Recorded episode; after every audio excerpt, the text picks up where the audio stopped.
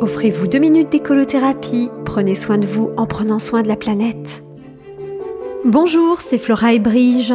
Toute démarche respectueuse de l'environnement et de soi-même implique un vent et une saveur de liberté.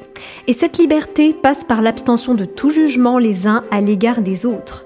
C'est mon ami la rose qui me l'a soufflé au cœur de la vallée éponyme au Maroc, en m'offrant pour que je le conserve toute ma vie un véritable coup de foudre olfactif. C'était au mois d'avril, nous arrivions à proximité d'un village dont tous les habitants ou presque vivent de la culture des roses de Damas.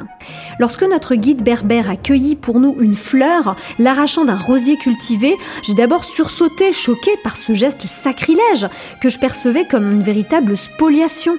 Je pensais à ces familles aux conditions de vie modestes dont cette rose représentait une part de revenus.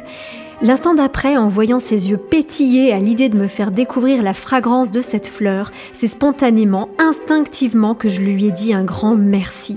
Cette fleur était un merveilleux cadeau, l'emblème de sa région dont il était si fier. Rien que pour cela, elle devenait précieuse. À l'instant où j'ai commencé à humer le parfum exhalé par cette petite fleur rose, toute simple en apparence, j'ai ressenti un indéfinissable choc. Jusqu'à la fin de la soirée, plus personne n'est parvenu à m'ôter la fleur des narines.